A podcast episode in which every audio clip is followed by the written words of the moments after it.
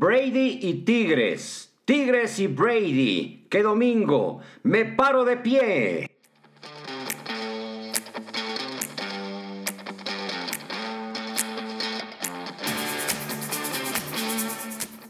es para enmarcar un domingo histórico en el deporte, claro, con los Tigres involucrando a México y lo de Brady, que es a nivel mundial. Así que bienvenidos a mi podcast. Y cómo no pensar que este es un domingo para recordar por mucho tiempo. ¿Por qué? Porque primero, y voy por orden cronológico, al mediodía, tiempo de México, se presentaba Tigres ante el campeón de la Copa Libertadores, el Palmeiras, no saliendo como favorito porque, porque la historia también nos indica que los enfrentamientos en este evento contra equipos de la Conmebol pues no, no nos suele ir bien y tampoco con los europeos.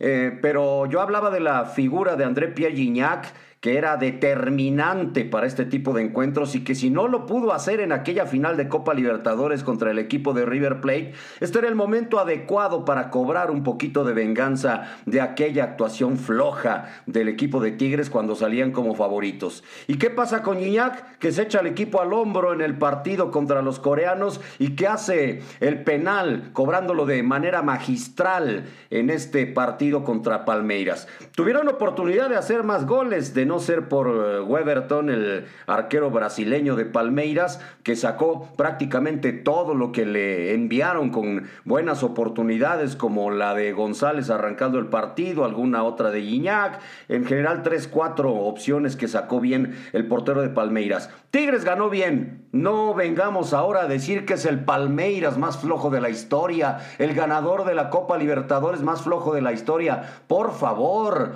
por favor, disfrutemos ese momento de Tigres, que si se va a unir a los grandes del fútbol mexicano, para mí, sí, sobre todo si gana, si, si pudiera ganar este Mundial de Clubes, claro que debemos incluirlo ahí, es el equipo de la década, el equipo que sufrió sufrió un, un, descenso y que luego tuvo que llegar Sinergia Deportiva para rearmar eh, eh, hacer otro proyecto de fútbol con el equipo de Tigres hasta volver a llamar al Tuca Ferretti a la dirección técnica y a partir de ese momento y sobre todo el 2011 en la nueva etapa del Tuca Ferretti llegar al momento de los campeonatos y ya con la llegada de Iñak todavía más. Entonces, disfrutemos estos Tigres y esperemos que el jueves puedan levantar la copa, porque desde lo de hoy ya es histórico para el fútbol mexicano. Nadie lo había conseguido. Y luego lo de Tom Brady. También salen los detractores por todos lados y siempre va a suceder así. Que si la defensa, que si los balones, que si el Belichick, que si los pretextos. Llevó a los Bucaneros de Tampa al Super Bowl, cosa que no había sucedido nunca con un equipo anfitrión del partido por el campeonato de la NFL. Entonces, ya de entrada ahí era histórico ese momento. ¿Y qué pasó con Tom Brady? Le critican que haya sido el MVP.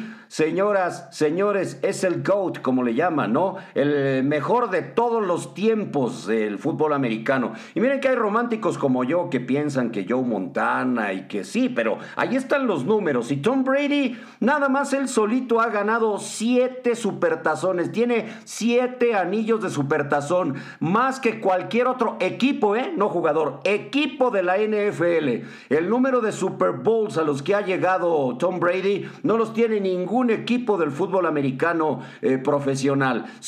Cinco MVPs, cinco veces el jugador más valioso del partido más importante de la temporada. Díganme si no es como para considerarlo el mejor de todos los tiempos. Entonces, me paro de pie con los Tigres, me paro de pie con Tom Brady. Y lo único que tendríamos que hacer es, como lo que comentamos en el fútbol internacional siempre, en vez de estar discutiendo y criticando que si uno, que si otro, en el caso de Messi, Cristiano Ronaldo, ¿por qué mejor no disfrutamos? Lo que hizo ayer Tigres dando un partidazo contra el mejor del continente, considerado ahora en este momento, sí, ya Tigres el mejor del continente, ¿eh? porque le ganó al que se considera el mejor que, que es el Palmeiras. ¿Y por qué no disfrutamos eso de cara a la final? ¿Y por qué no disfrutamos a un Tom Brady que a sus 43 años de edad todavía es capaz de hacer lo que está haciendo? Por eso ahí surge también la pregunta, ¿será el momento de Tom Brady de que se retire? E hice una encuesta en mis redes sociales, que por cierto los, los invito a mis redes redes sociales y ahí lo hice en el Twitter. ¿Será el momento del retiro? La mayoría respondió que no. Yo pienso lo mismo. Si a sus 43 quiere seguir jugando y serán ya 44, que lo haga y sigamos disfrutándolo. Los invito entonces a mis redes sociales. Gracias. Adiós.